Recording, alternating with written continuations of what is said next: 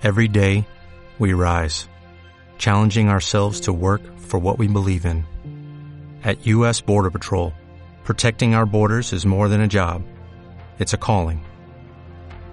Agents answer the call, working together to keep our country and communities safe. If you are ready for a new mission, join U.S. Border Patrol and go beyond. Learn more at cbp.gov/careers.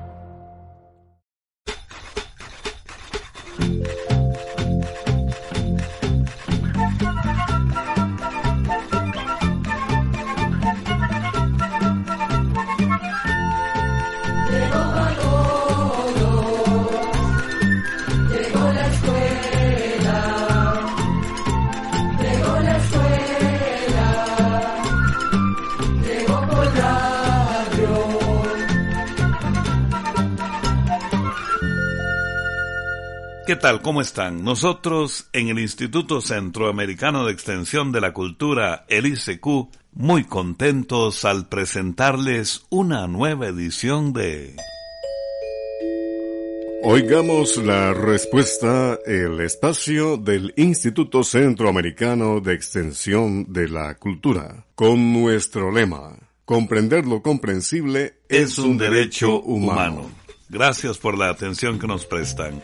En el programa de hoy sabremos cómo se forma el arco iris. También vamos a darnos cuenta qué son las granjas de cadáveres. Y sabremos también acerca de las manchas que se forman en la luna. Les invitamos amigos a acompañarnos en esta nueva aventura y también queremos invitarles para que nos escriban y hagan sus consultas en este espacio que es de ustedes. El señor Miguel Vega es el primer participante en Oigamos la respuesta de hoy. Él nos escribe desde Matagalpa, Nicaragua, con esta pregunta. ¿En qué fecha exacta llegaron los Reyes Magos a ver al Niño Dios y cómo llegaron? Oigamos la respuesta. Vamos a contarle que únicamente en el Evangelio de San Mateo se menciona a los Reyes Magos y lo que dice es muy poco. Dice que unos magos que venían de Oriente llegaron a Jerusalén preguntando ¿Dónde está el rey de los judíos recién nacido? Porque hemos visto su estrella y venimos a adorarlo. Según el texto, los reyes magos llegaron hasta donde estaba el niño Dios siguiendo su estrella, pero el Evangelio no dice la fecha en que llegaron. Lo que dice el Evangelio es que eso sucedió en la época en que gobernaba el rey Herodes. Dice que Herodes, al oír que buscaban al rey de los judíos, se preocupó. Mandó llamar a los sacerdotes y a los que enseñaban la ley al pueblo y les hizo precisar dónde tenía que nacer el Mesías. Ellos contestaron que en Belén de Judá. El Evangelio también dice que Herodes llamó en privado a los magos y les hizo precisar la fecha en que había aparecido la estrella, pero en el texto no dice cuál fue la respuesta de los magos. De manera que leyendo el Evangelio no se puede saber la fecha exacta en que apareció la estrella ni la fecha exacta en que llegaron los Reyes Magos en busca del Niño Dios para adorarlo. Si desea hacernos llegar su pregunta a través de una llamada telefónica, nuestros teléfonos son código de área 506, número 2225-5338 o 2225-5438 también puede contactarnos a través de un mensaje de WhatsApp al teléfono código de área 506, número 8485-5453. Muchas gracias por la atención que nos prestan. Un estimable oyente nos escribe desde Boaco, Nicaragua, y dice, me gustaría saber qué misterio tiene el arco iris y cómo se forma me dijeron que se forma de un río a otro. Oigamos la respuesta. El arco iris es una de las cosas más hermosas y llamativas que podemos contemplar. Del arco iris se dicen muchas historias. Por ejemplo, que al final del arco iris hay un tesoro enterrado o que el arco iris bebe agua de los ríos. Por esta razón, los científicos se han interesado en estudiarlo y descubrieron algo muy interesante sobre el misterio que tiene la luz del sol y también descubrieron cómo se forma el arco iris. El arco iris se forma cuando la luz del sol pega en las gotitas de agua que hay en el aire. Esas gotitas pueden ser lloviznas o simple humedad, o bien las gotitas pequeñísimas de las nubes. Resulta que, aunque a nosotros la luz del sol nos parece blanca, lo cierto es que está formada por siete colores diferentes que son el rojo, el anaranjado, el amarillo, el verde, el azul, el azul oscuro y el violeta. Esos son precisamente los colores que se le ven al arco iris. Cuando el sol pega en las gotitas de agua, rebota en ellas. Entonces la luz se separa en los siete colores que forman el arco iris. Sin embargo, para que se pueda ver un arco iris, es necesario que frente a nosotros haya gotas de agua. Además, el arco iris se forma solamente cuando hay estas tres condiciones, que son las siguientes. Cuando el sol ya está bajo en el cielo, cuando lo tenemos a la espalda de nosotros y cuando frente a nosotros hay nubes, neblina o llovizna. Además, para poder verlo, las gotas de agua tienen que encontrarse a cierta distancia de nosotros. Por eso es que nunca podemos llegar hasta donde está el arco iris, porque si seguimos caminando hacia él, llega un momento en que ya no estamos a la distancia necesaria para verlo y entonces el arco iris desaparece. Y ahora amigos, música que refleja la convivencia antigua en nuestros pueblos centroamericanos. Vamos a escuchar del cantautor Max Goldenberg de Costa Rica y ese pueblo sabanero que interpreta la canción La Cofradía. Escuchemos. Nos fuimos a parrandear, a tomarnos un chicheme y a la lupita a festejar. A tomarnos un chicheme y a la lupita a festejar. A la cofradía llegamos y el nacume principal, 20 guacales de chicha y unos tamales nos quiere dar. 15 guacales de chicha y unos tamales nos quiere dar. Qué bonita esa cholita y cómo marca el compás, revoleando las caderas de aquí para allá y de allá para acá. Bien sonora la marimba, me da ganas de bailar, pero no puedo pararme, me siento al mareado, ay qué calamidad. Ya no me den machicheme que me estoy cayendo, que me estoy cayendo. Los tamales que comimos, mamacita linda, se me están saliendo. En las fiestas de Nicoya sale la yeguita y se pone a bailar. Y si le dan carbolina, sigue la parranda por todo el lugar. Y si le dan carbolina, sigue la parranda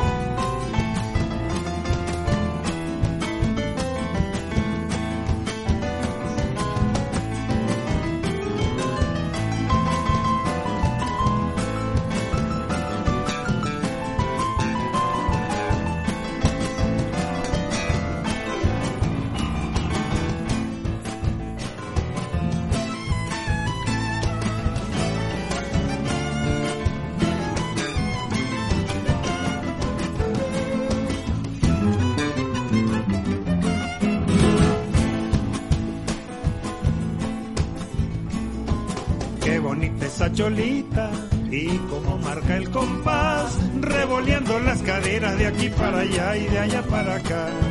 Bien sonora la marimba, me dan ganas de bailar, pero no puedo pararme, me siento al mareado, ay qué calamidad. Ya no me den machicheme que me estoy cayendo, que me estoy cayendo. Los tamales que comimos, mamacita linda, se me están saliendo. En las fiestas de Nicoya sale la yeguita y se pone a bailar. Y si le dan carbolina, sigue la parranda por todo el lugar. Y si le dan carbolina, sigue la parranda por todo el lugar. El Instituto Centroamericano de Extensión de la Cultura está presentando Oigamos la Respuesta. Compartimos con ustedes las preguntas de nuestros oyentes. Yeka Mendo nos envía un correo electrónico para decirnos lo siguiente. Me gustaría saber cuánto dura el poder germinativo de la guanábana. Oigamos la respuesta. Nos pregunta usted cuánto tiempo se pueden guardar las semillas de guanábana para después ponerlas a germinar. Pues bien, vamos a decirle que esto depende de la manera en que se guarden las semillas. Si se guardan en un ambiente seco y fresco, pueden conservar su poder germinativo durante meses o hasta por unos dos años. Las semillas deben tomarse de frutos completamente maduros de árboles que den guanábanas de buena calidad y que sean resistentes a las enfermedades. Lo primero que se debe hacer es lavar las semillas. Después hay que ponerlas a secar a la sombra durante unos dos o tres días. Para guardarlas debe ponerlas dentro de una bolsa de papel y después dentro de un frasco que cierre herméticamente. Es decir, que cierre muy pero muy bien. El frasco puede ponerlo a la sombra en un lugar fresco o meterlo dentro del refrigerador en el lugar donde se guardan las verduras. Cuando va a poner las semillas a germinar, le aconsejamos ponerlas en remojo de un día para otro. Elimine las semillas que flotan o que están huecas. Las otras puede ponerlas a germinar en arena de río desinfectada. Para desinfectar la arena, póngala en una palangana y échele agua hirviendo. Una vez que se encuentra fría, puede poner las semillas a germinar. Hay quienes recomiendan rociar la arena con canela en polvo o agregarle un té de canela al agua del riego, porque dicen que esto ayuda a prevenir o evitar el ataque de hongos. Las primeras hojas que le salen a las plantitas son redondas, pero hay que esperar a que le salgan las llamadas hojas verdaderas, que son puntiagudas. Cuando se vea que las plantitas ya tienen las primeras hojas verdaderas, se deben trasplantar. Procure sembrar los arbolitos en tierra buena, es decir, en tierra negra que contenga algo de hojarasca.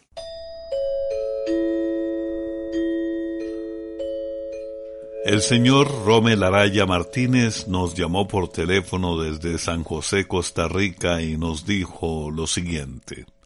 Las gigantes piedras de Magón tienen historias que relatarnos, son imponentes y extrañas. ¿Pueden hablarme de ellas? Oigamos la respuesta. Esas piedras o restos de construcciones de piedra se encuentran en las ruinas de lo que fue la antigua Cartago, una de las ciudades más importantes de la antigüedad. La ciudad de Cartago estaba en lo que hoy es el país llamado Túnez, que está situado en el norte de África. Realmente Cartago fue una colonia de los fenicios, un pueblo de grandes navegantes y comerciantes que habitaba en las costas de lo que hoy en día es Siria, Líbano e Israel. Según la tradición, los colonizadores fenicios fundaron esta ciudad, la ciudad de Cartago, en el año 814 antes del nacimiento de Cristo, es decir, hace unos 2800 años. Sin embargo, la mayoría de las ruinas que se conservan en Cartago son de la época en que la ciudad fue ocupada por los antiguos romanos hace poco más de dos mil años. Pero hay una zona que se encuentra al borde de la ciudad que se conoce como el barrio Magón. Ahí, en el barrio Magón, hay restos de construcciones de piedra hechas siglos antes de que Cartago fuera ocupada por los romanos. En este lugar hay bases de columnas y restos de viviendas que tienen entre 2500 y 2600 años de antigüedad, o sea que son de la época en que Cartago todavía pertenecía a los fenicios. Así que el barrio Magón es muy importante porque los restos arqueológicos que se conservan ahí enseñan algo de cómo era la cultura fenicia de entonces. Bien, vamos a la música. Hay interpretaciones musicales que con solo escucharlas, aún sin saber quién las interpreta, se identifican con un país, como el sabor panameño, acordeón, percusión, ritmos contagiantes y calientes, como Amor de mi tierra de Sixto Gómez de Panamá. Que la disfruten.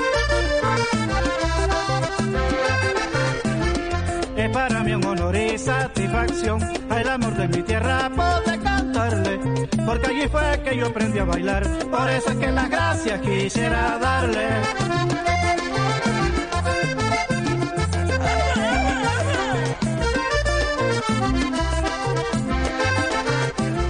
Con Santos Samaniego el gran promotor, un nuevo real se venimos a darle, y en defensa de nuestro folclor, ahora esta canción vengo a dedicarle.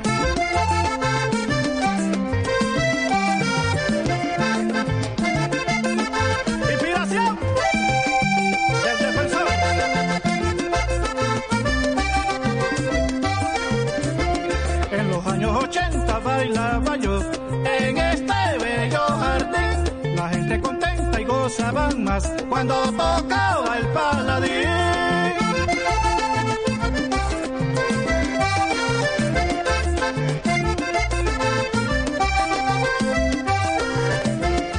Son tantos recuerdos que tengo yo del lugar donde nací. Por eso es que le doy las gracias a Dios y eso es orgullo para mí.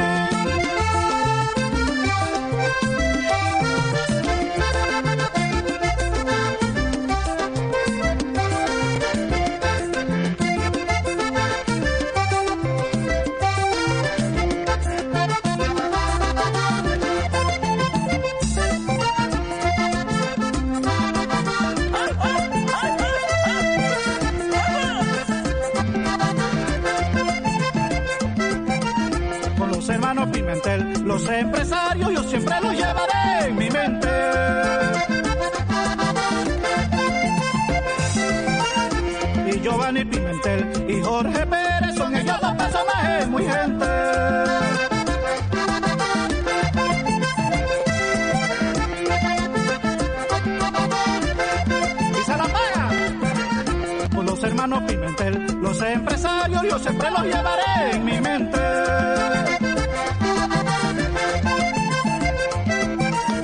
Y Giovanni Pimentel y Jorge Pérez son ellos dos personajes muy gente.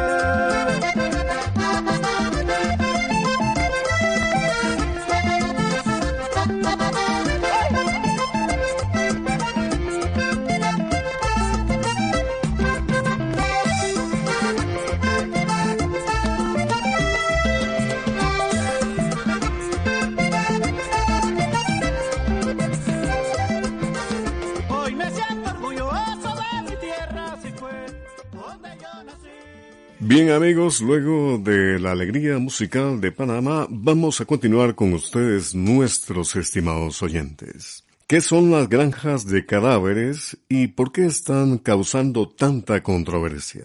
Pregunta que nos hace el señor Romel Araya Martínez desde San José, en Costa Rica. Escuchemos la respuesta.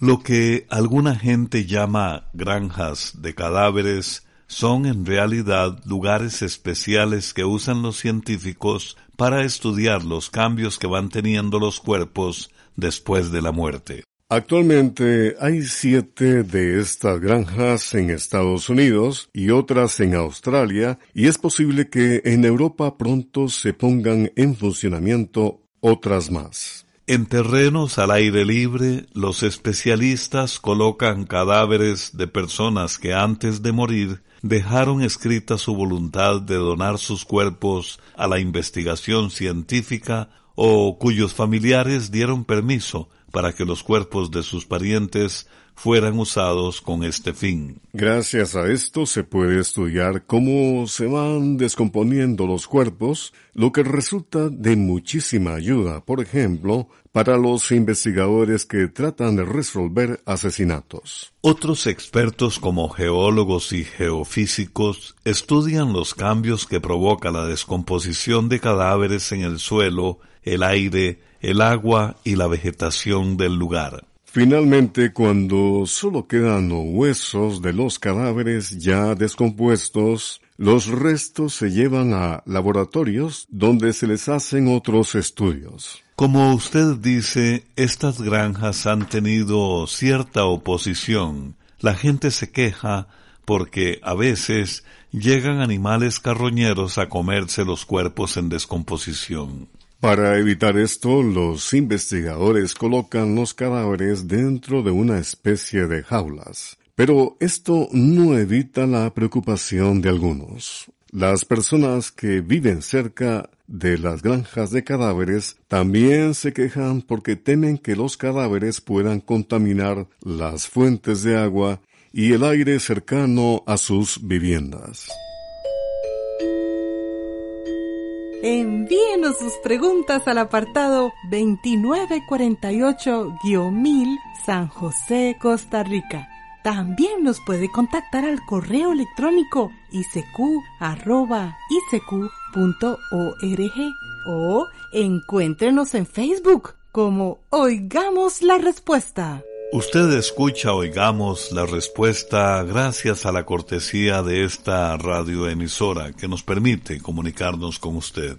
El joven Óscar Alejandro García Brenes nos envía un correo electrónico desde Nicaragua para decirnos lo siguiente. Hola señores de Oigamos la Respuesta. Tengo once años, oigo su programa y siempre había querido enviar una pregunta. Mi pregunta es, ¿Por qué el camaleón cambia de color? Oigamos la respuesta. Antes que todo queremos decirle a este joven, Oscar, que nos alegra mucho saber que escucha nuestro programa y más aún que se haya animado a mandarnos su pregunta. Los camaleones son animales que llaman mucho la atención porque, como usted dice, su piel cambia de color. Muchas personas creen que los camaleones cambian de color para camuflarse o confundirse con el color del lugar donde se encuentran para así esconderse de sus enemigos. Sin embargo, los camaleones son animales muy rápidos que pueden huir de sus enemigos fácilmente. De manera que los científicos dicen que camuflarse o esconderse no es la principal razón por la que los camaleones cambian de color. Algunos científicos piensan que también cambian de color para poder comunicarles a otros camaleones cómo se sienten. Es decir, que el cambio de color es una manera que tienen los camaleones de dar a conocer sus emociones a otros camaleones. Los científicos han observado, por ejemplo, que cuando un camaleón está bravo, su piel se vuelve de un color oscuro, mientras que cuando quieren atraer pareja, su piel se vuelve de un color más claro y brillante. También han observado que algunos camaleones cambian de color como una manera de adaptarse a los cambios de temperatura y luz. Por ejemplo, si a un camaleón le da frío, puede volverse de un color más oscuro porque, según parece, así absorbe más calor y se calienta. Vamos a la música, música tradicional de ese gran país hermano que es México. Nuestros abuelos y abuelas se enamoraban con la voz melodiosa de los grandes intérpretes de la época como Pedro Vargas, Pedro Infante y, claro, Jorge Negrete. ¿Qué les parece si recordamos aquella interpretación de Jorge Negrete allá en el Rancho Grande?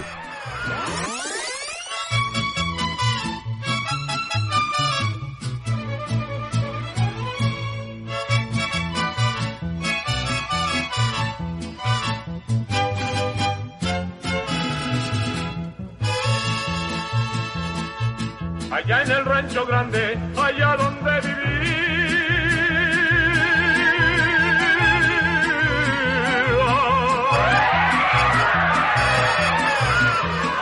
Rancherita que alegre me decía, que alegre me decía.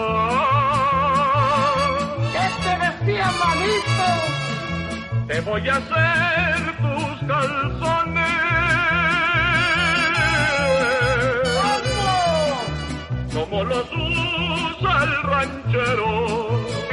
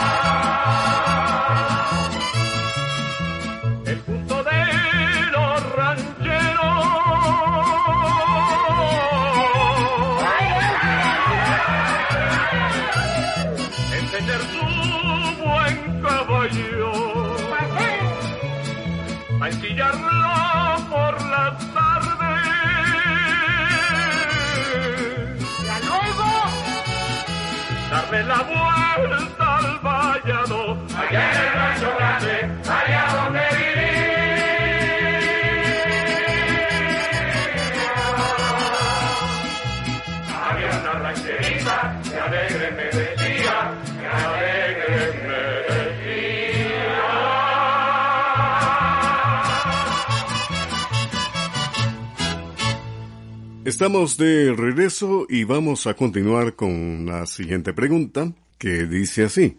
¿Por qué la luna tiene esas manchas negras que se le ven desde la Tierra? ¿A qué se deben estas manchas? Pregunta del señor Roberto José Guido Peralta que nos envía un mensaje por medio de Facebook desde San José, Costa Rica. Escuchemos la respuesta.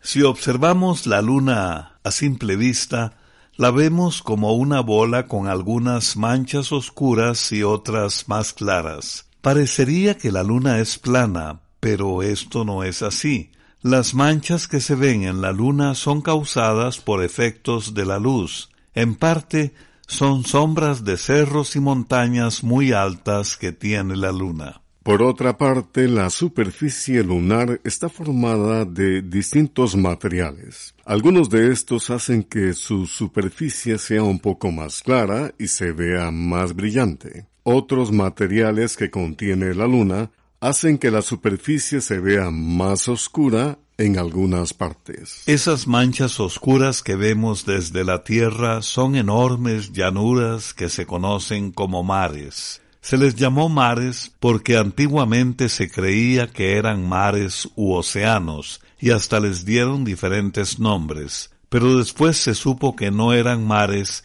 y que en la superficie de la Luna en realidad no hay ni gota de agua. Los científicos dicen que esas grandes llanuras o mares son de origen volcánico. Creen que se formaron hace unos cuatro mil millones de años cuando enormes rocas chocaron contra la superficie de la Luna. Chocaron con tal fuerza que rompieron la corteza lunar. Y como debajo de esa corteza había roca fundida, esa roca fundida fue saliendo y fue rellenando el agujero que el enorme impacto había causado. Así se fueron formando esas grandes superficies planas y redondeadas que desde la Tierra vemos como grandes manchas oscuras y que, según explican los científicos, están hechas de un material que recuerda al asfalto. No queremos despedirnos amigos sin invitarles a escucharnos mañana en un nuevo encuentro de Oigamos la Respuesta con temas como estos. ¿Ha escuchado hablar de la planta llamada hombre grande? Descubra qué hacer si los árboles de limón son atacados por hongos. Y conozca en qué lugares se manejan los automóviles por la izquierda. Así que amigos, ya les hemos invitado para que mañana nos acompañen en esta nueva aventura. Programa C Control 50.